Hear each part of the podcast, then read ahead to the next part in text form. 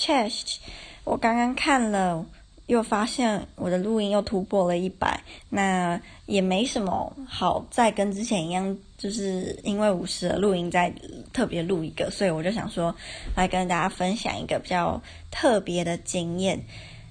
嗯，这件事情是发生在圣诞节之前，就是在圣诞节之前，我要，因为我是应该是圣诞节的前两三天，嗯，去英国。然后就是在去英国之前，可能前两个礼拜发生的事情。然后那个时候，我室友他办了一个派对，在我们宿舍，在我的那个摇滚宿舍啊，大家都是心中有派对，处处即可是派对。所以我们办派对常常是，嗯，只要在一个稍微大一点的地方，就可能是回廊或者是。厨房旁边有一个空地，大家就会把桌子搬出去，然后买气球啊，买一些装饰品，然后还要放大音响跟笔电，然后放超大声音乐，还有那个很像七彩霓虹灯的灯具，就是一场非常疯狂的派对。当然还要买一堆酒啦。然后我那时候其实，嗯，还蛮犹豫我要不要去的，因为我是一个在某些奇怪的地方有坚持的人。例如，如果我要参加派对，我就会希望我从头到脚都打扮得很好，就算那时候，比如说，呃，下课了，你的你的，嗯、整个人很可能很狼狈，我就会想要，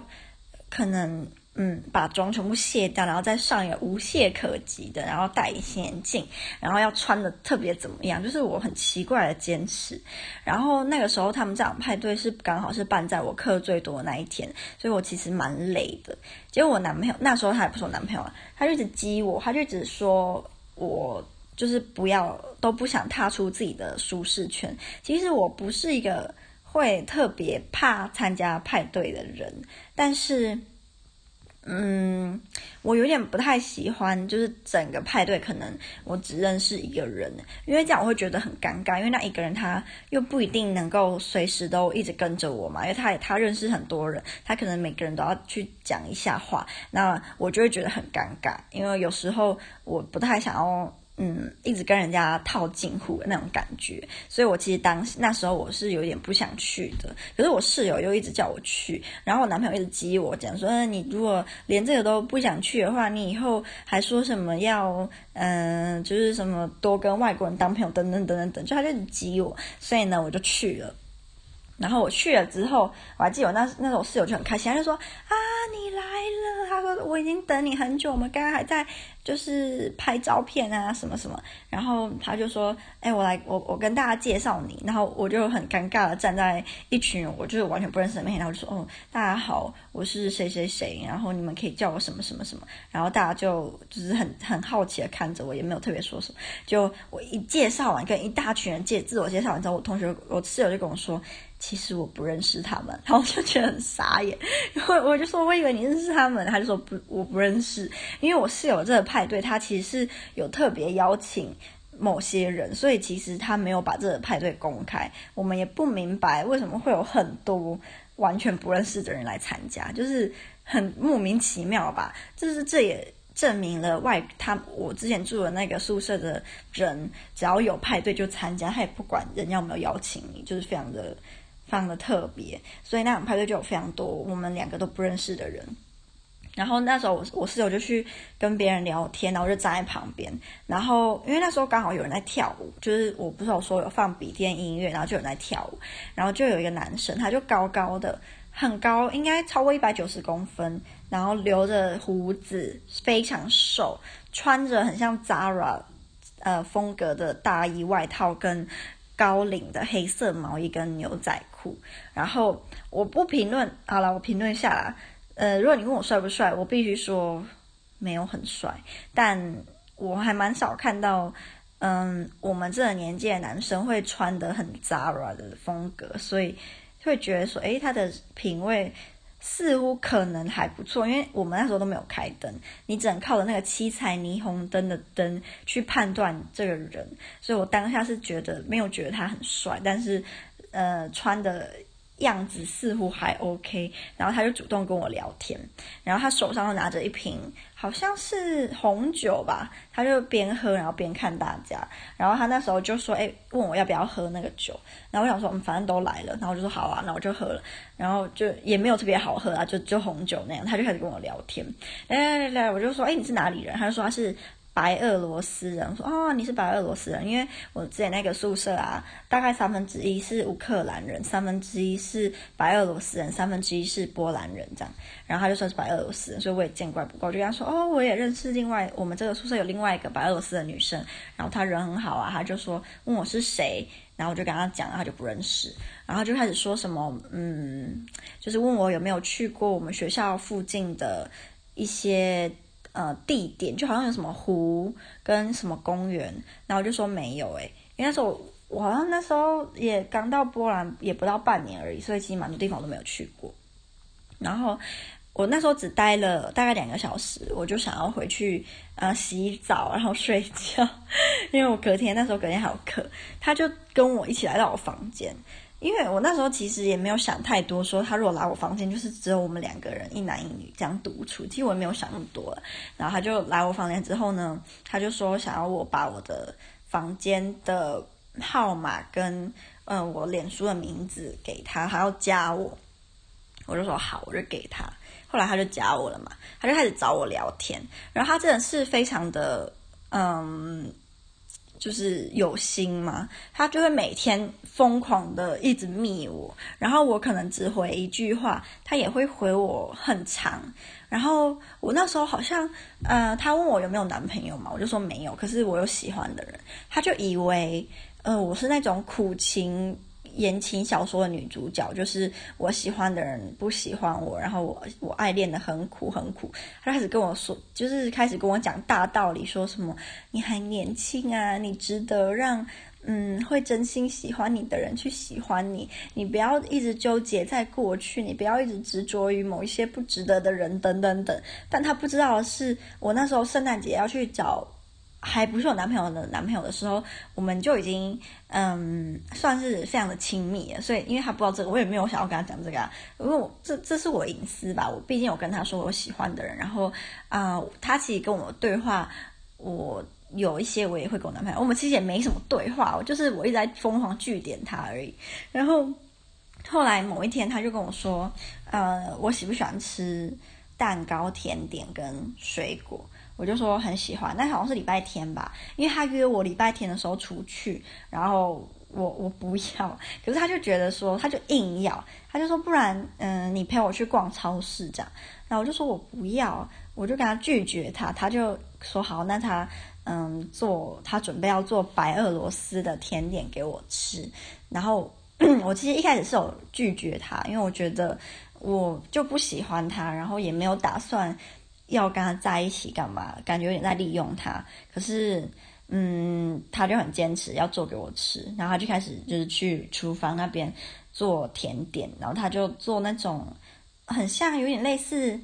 我觉得有点像泰国的香蕉饼，吃起来有点像，但是蛮不一样的。他的他的甜点是软软的，然后嗯，里面包香蕉，跟皮是。涂了很多层的巧克力，所以吃起来是好吃的，只是吃到最后来，就你可能吃了两三个好了，吃到后来会有点腻。然后像我室友他，我分我室友吃，他吃了两个，第二个他就把它吐掉。然后那个男生呢，他做完甜点之后，他就来我房间敲门。其实我是我那时候就很纠结，说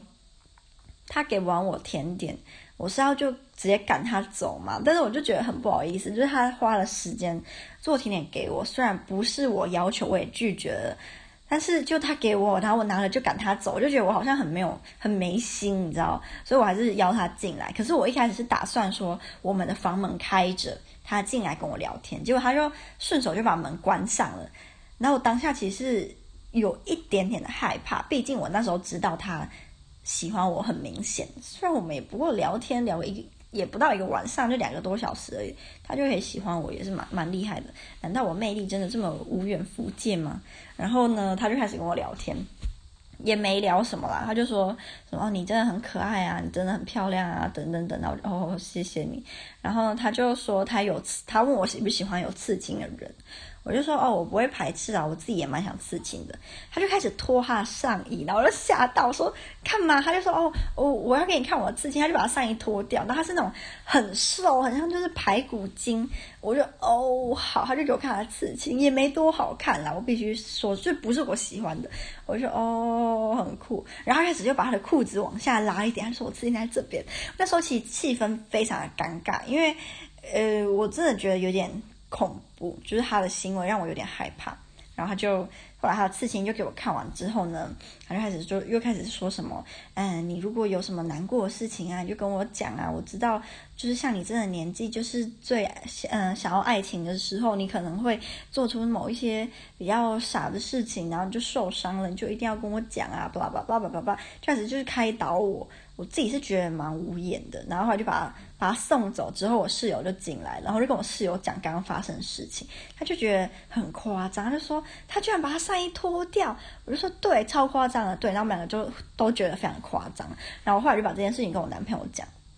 然后男朋友讲说，如果之后有类似的事情发生，就是呃尽量不要让他有能够跟我单独在。同一间房间相处的是就是机会，尤其是知道那个人可能对我有意思，因为他把他上衣脱掉，跟就是把裤子这样就已经有点出格了感觉啦。后来我就把他封锁了，就我就把他从我脸书封锁，然后就也没有再跟他讲话了。我觉得蛮可怕的，不过就是有尝呃品尝到